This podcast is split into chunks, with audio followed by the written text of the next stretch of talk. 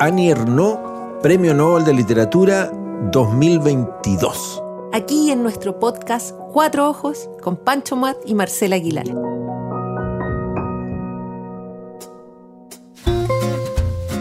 ADN Podcast presenta Cuatro Ojos, un libro que se puede escuchar en un podcast que se puede leer, con Pancho Moat y Marcela Aguilar. ¿Quién es Marcela Aguilar? La escritora francesa Annie Ernaux. Annie Ernaux es una profesora, una profesora de eh, letras modernas que ganó el Nobel de Literatura 2022. Y que competía con muchas mujeres bien notables, ¿no? Sí, Jamaica bueno, Kincaid, siempre, ah, Margaret Atwood, siempre hay Joyce Carol sobre el Oates, Nobel. Sí. ¿ah? No, y- ¿La y casa de apuestas la consideraba favorita, Annie Ernaux? No era la favorita, siempre se cruzan muchos temas, además, gente que venga de distintos continentes, ¿verdad? Murakami era candidato esta vez, ¿o no? Siempre. Y, Mi- y Mircea Cartarescu también. Epa, me gusta Sí. mucho ese rumano. Bueno, pero ganó Annie Ernaux.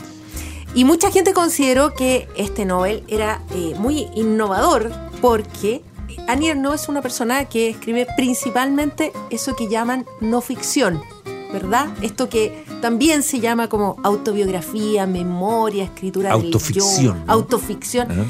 Y mm, bueno, no es la primera de, de este género Por que ha ganado este premio. Recordemos que eh, lo ganó hace unos años ya la autora de Voces de Chernobyl, ¿verdad? Svetlana Alexievich, Así es.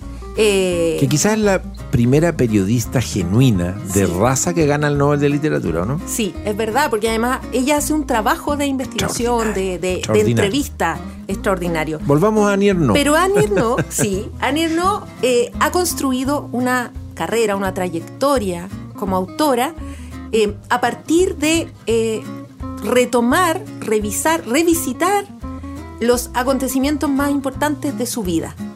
Y, y yo te diría que si hay algo que es eh, probablemente lo que la identifica es este coraje que tiene ella para mirar a su pasado y mirar las cosas más oscuras, mezquinas, vergonzosas, eh, terribles que Dolorosas. ocurrido, dolorosas, eh, y, y no quita la vista. De hecho, ella tiene frases en algunos de sus libros que apuntan a eso, que es, eh, yo quisiera pasar más rápido por este acontecimiento. Por ejemplo, en el libro El acontecimiento, yo quisiera pasar más rápido por esto, pero me voy a obligar a detenerme, porque esto no fue rápido, esto no, no pasó de un momento a otro. Y quizás eso es lo que le, le da tanta gracia y tanto valor y tanta potencia a su propuesta literaria. Fíjate que nosotros no la leemos en su idioma original, que es el francés, ¿verdad? Eh, nos llegan traducciones. eh, Un detallito sobre eso, Marcela. Eh, no todos los premios Nobel a veces tan conocidos, porque no es tan conocida Annie Ernaux en Chile, o sea, ahora mucho, pero cuando gana el Nobel ya existían sus libros en español y ya estaban circulando, así como esa cosa, el, el- el Sí. correo de la, de la voz, ¿no es cierto? Básicamente a través de dos sellos editoriales, ¿no? El Así sello de. Tusquets, ¿no es cierto?, que lo distribuye Planeta en Chile, ya estaban cuatro títulos, ¿ah? Pura pasión, ¿no es cierto?, La vergüenza, el acontecimiento y el lugar. y el lugar. Y luego otro sello español que es notable, que es el sello Cabaret Voltaire, que tiene prácticamente todos sus otros títulos. La mujer helada, Una mujer, No he salido de mi noche, Perderse, El uso de la foto, Los años, me detengo en Los años, que es como un libro de memorias que incluye prácticamente casi toda su vida. Mira las luces, amor mío, y Memoria de chica. Y está este, que es Exactamente. una edición que se hizo en Chile, que la hizo los libros de la mujer rota, que se llama La otra hija. Y que Y- es una traducción de Galo Gigliotto. Exacto, y muy buena traducción. La estuve revisando, es una muy buena traducción del chileno Galo Gigliotto, eh, de la otra hija, ¿no es cierto? Que es la historia de una hermana que ella tuvo y que murió, ¿no es cierto? Antes de que Annie Ernaux naciera. Exactamente. Sí. Tiene un prólogo muy bonito también de Nayaret Pino, Luna. Eh, a mí me gustaría hablar de dos libros de Annie Ernaux que me gustan mucho. Uno de ellos se llama El lugar. Eh, es un libro en que ella relata el regreso a su casa, a sus orígenes, a propósito de, de la muerte de su padre. Y es un libro eh, que es muy mm, crudo eh, en abordar el tema de la clase social. Porque en ese libro Annie Ernaux revisita la historia de sus padres, que son gente humilde, ¿verdad? Su papá obrero, eh, tenían, eh, en algún momento tuvieron una, una, tienda, una especie como de bar, eh, emporio, en un pueblito. Y, y, ella es la primera universitaria de su familia.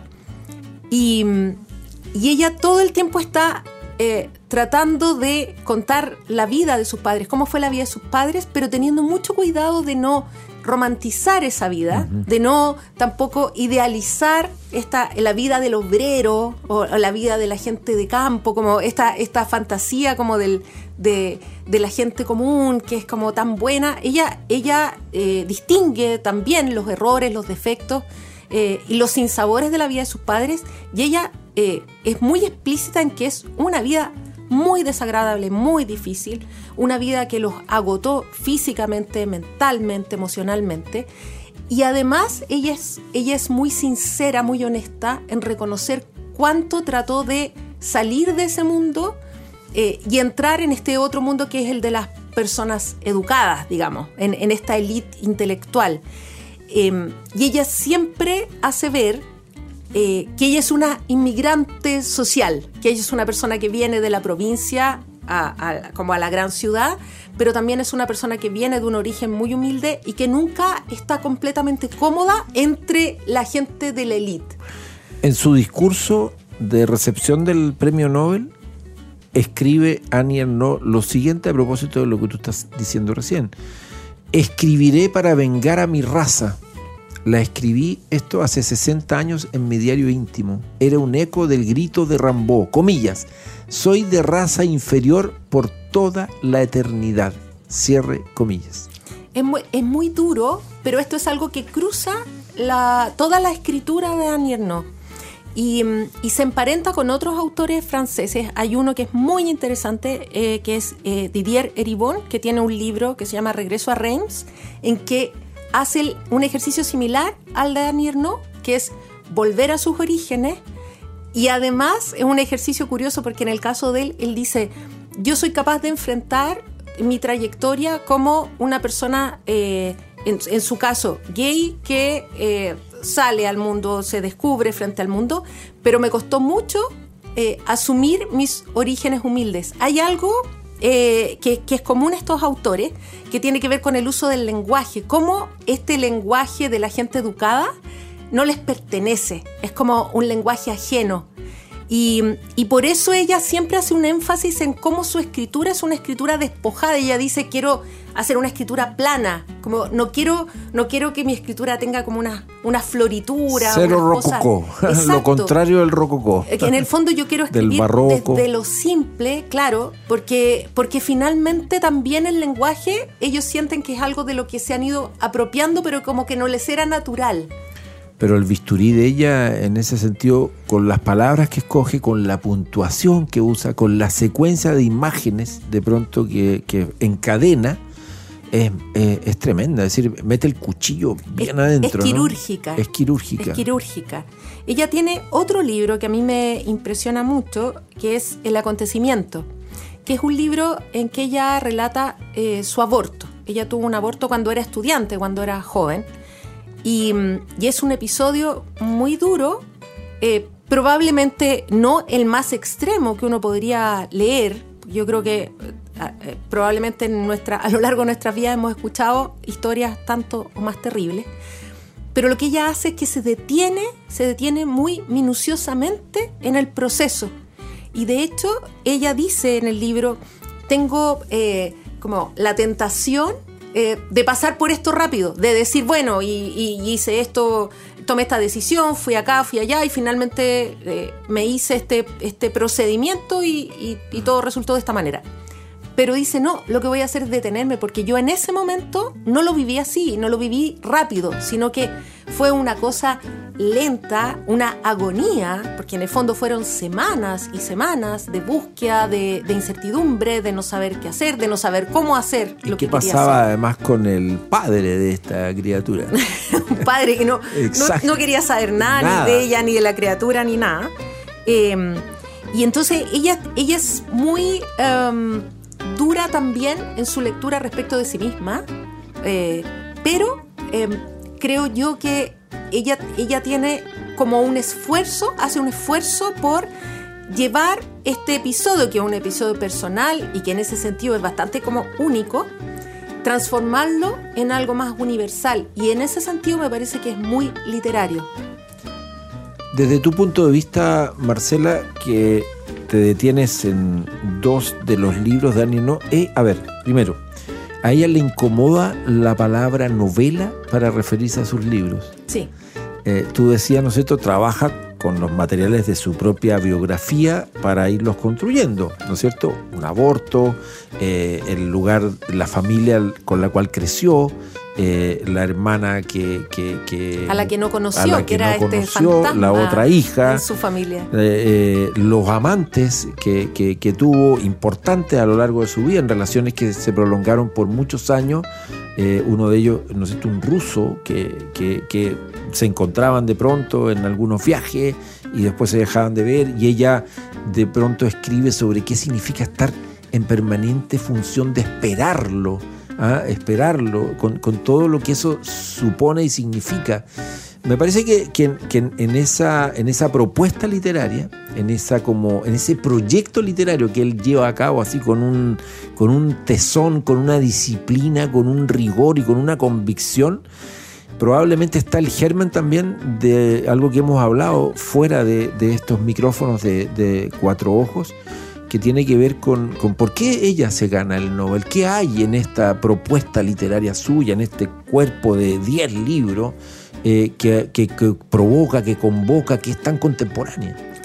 Es bien notable porque em, creo yo que todos sus libros están conectados, eh, por supuesto que todos los escritores todos los libros de los escritores de alguna manera están conectados, pero en el caso de ella, eh, ella va construyendo estos relatos que si uno los lee en conjunto, dan cuenta de eh, una reflexión permanente sobre su vida y, cómo sus eh, los acontecimientos más relevantes de su vida fueron construyéndola a ella.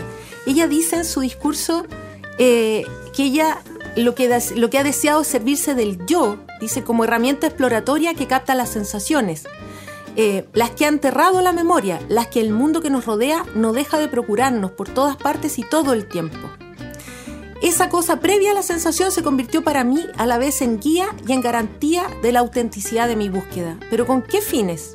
No pretendo contar la historia de mi vida ni desvelar sus secretos, sino descifrar una situación vivida, un acontecimiento, una relación amorosa y revelar así algo que solo la escritura puede hacer, existir y transmitir, quizás a otras conciencias y otras memorias. Es que eso es muy importante, esa última, esa última parte de la, de la frase, como ella lo dice, porque es justamente eso lo que permite que uno no esté leyendo la historia de Annie Ernaux, sino que esté leyendo algo que en realidad ella puede escribir con autoridad, pero que a uno lo espejea. ¿ah?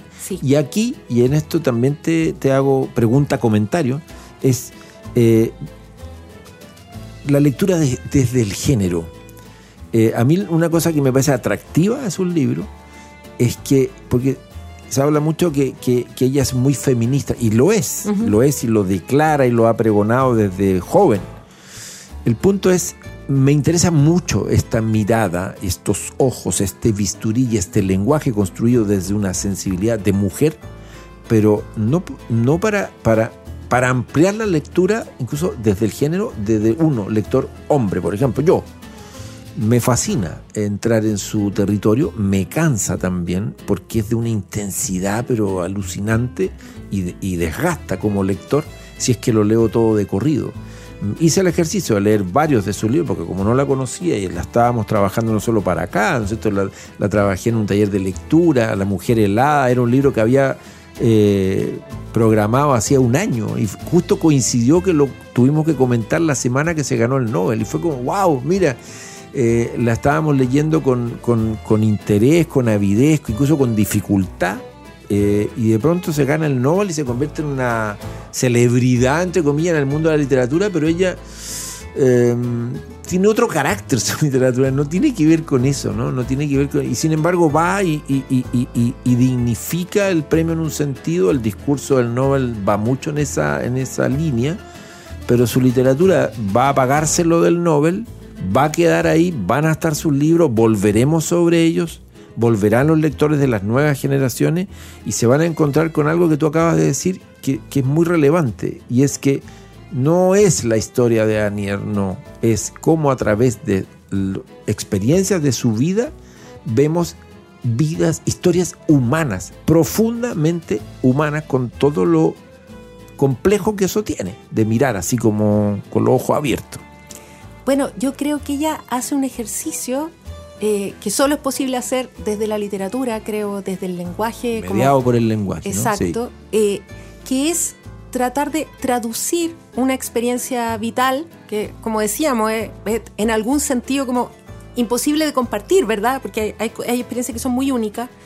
Eh, ella traduce esa experiencia a un lenguaje que permite que el otro o, la otra, la persona que lee, eh, se identifique, lo comprenda, lo, lo, comparta.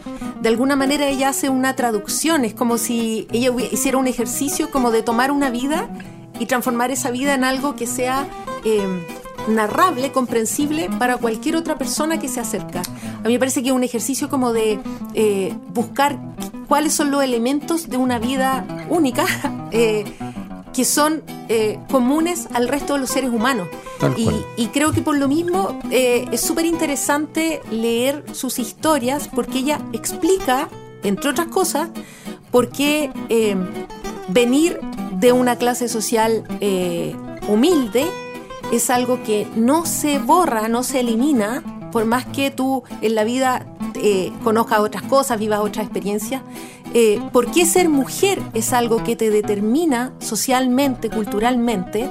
Eh, porque por más que tú quieras vivir tu vida como te dé la gana, finalmente siempre eh, en algún minuto llegan estas normas sociales que deciden que las mujeres tienen que ser de una cierta manera o de otra, pero ella esto no lo enuncia como asumiendo que todo el mundo lo entiende, ella lo, lo describe, abre, abre estos conceptos, abre estas situaciones. Y yo creo que sus libros son bien duros probablemente para un lector más acostumbrado a encontrar o a querer buscar en la literatura un lugar de esparcimiento, un lugar de entretención.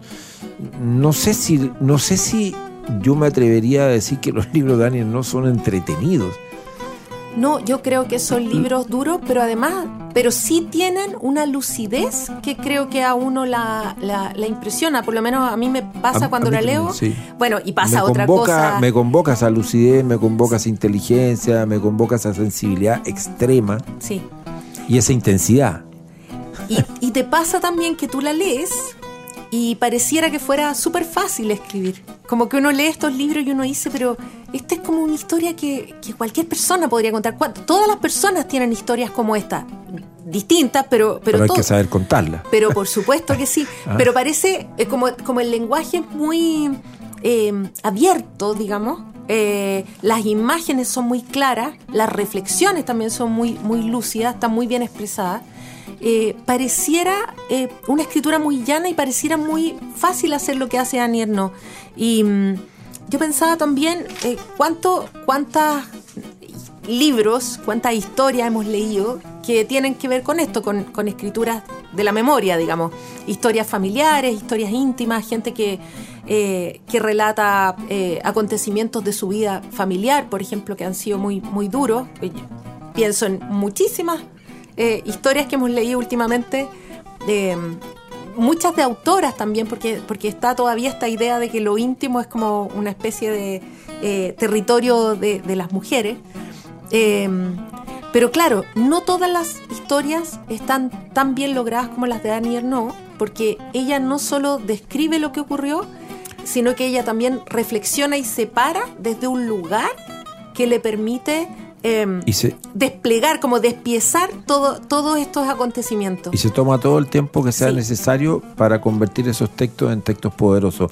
¿Sabes cómo arranca Los años de Annie Ernaux, que es un libro de memorias que recoge buena parte de su, de su vida? Empieza así. todas las imágenes desaparecerán. La mujer en cuclillas que orinaba a plena luz del día detrás de un barracón que hacía las veces de bar junto a las ruinas en Ivetot después de la guerra, se subía a las bragas de pie con la falda remangada y se volvía al bar. Esa es la primera imagen, ¿no es cierto?, que ella dice que va a desaparecer. Y empieza a nombrar una cantidad de imágenes que tienen que ver con su propia historia, con películas que vio, con músicas que escuchó. Y dice al final de ese primer capítulo, todo se borrará en un segundo. El diccionario acumulado de la cuna hasta el lecho de muerte se eliminará. Llegará el silencio y no habrá palabras para decirlo. De la boca abierta no saldrá nada, ni yo ni mí. La lengua seguirá poniendo el mundo en palabras. En las conversaciones en torno a una mesa familiar seremos tan solo un nombre, cada vez más sin rostro, hasta desaparecer en la masa anónima de una generación remota. Esto lo leemos en la página 24 de los años. Sabemos que tenemos 300 páginas por delante y ya nos ha calzado un cuchillazo del que no nos libramos fácilmente. Esos cuchillazos se van a ir repitiendo, pero se van a ir repitiendo a medida que va avanzando el tiempo y aparece hasta Kennedy metido el asesinato John Kennedy en, la mitad porque tiene que ver también eh, ajenamente con su como con el decorado de su biografía. Me parece que en, esta propuesta literaria efectivamente eh, tan obsesiva en un sentido, ¿no?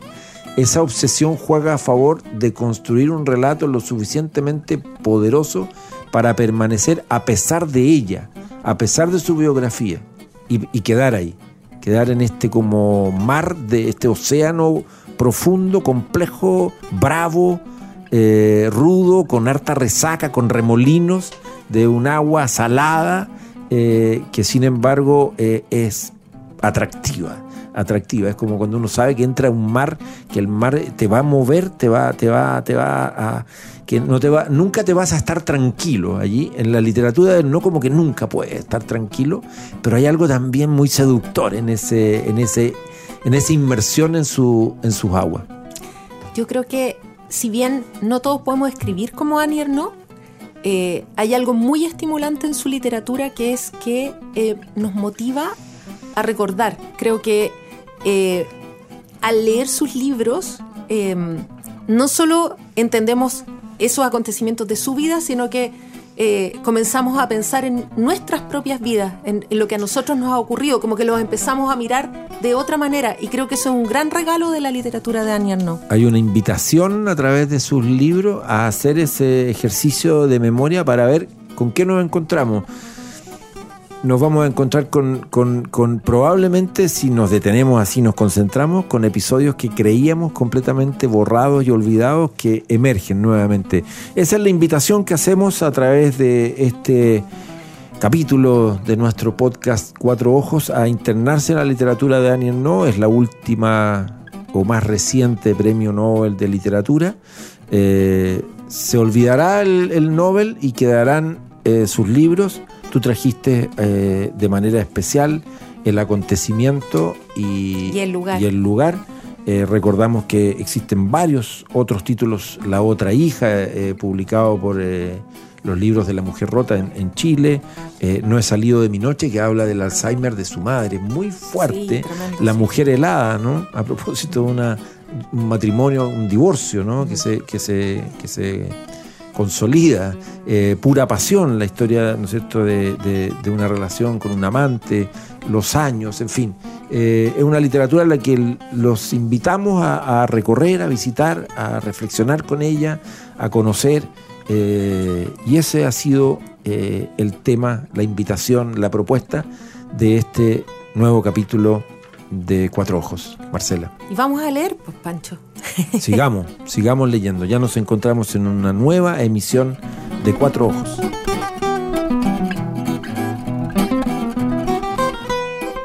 ADN Podcast presentó Cuatro Ojos.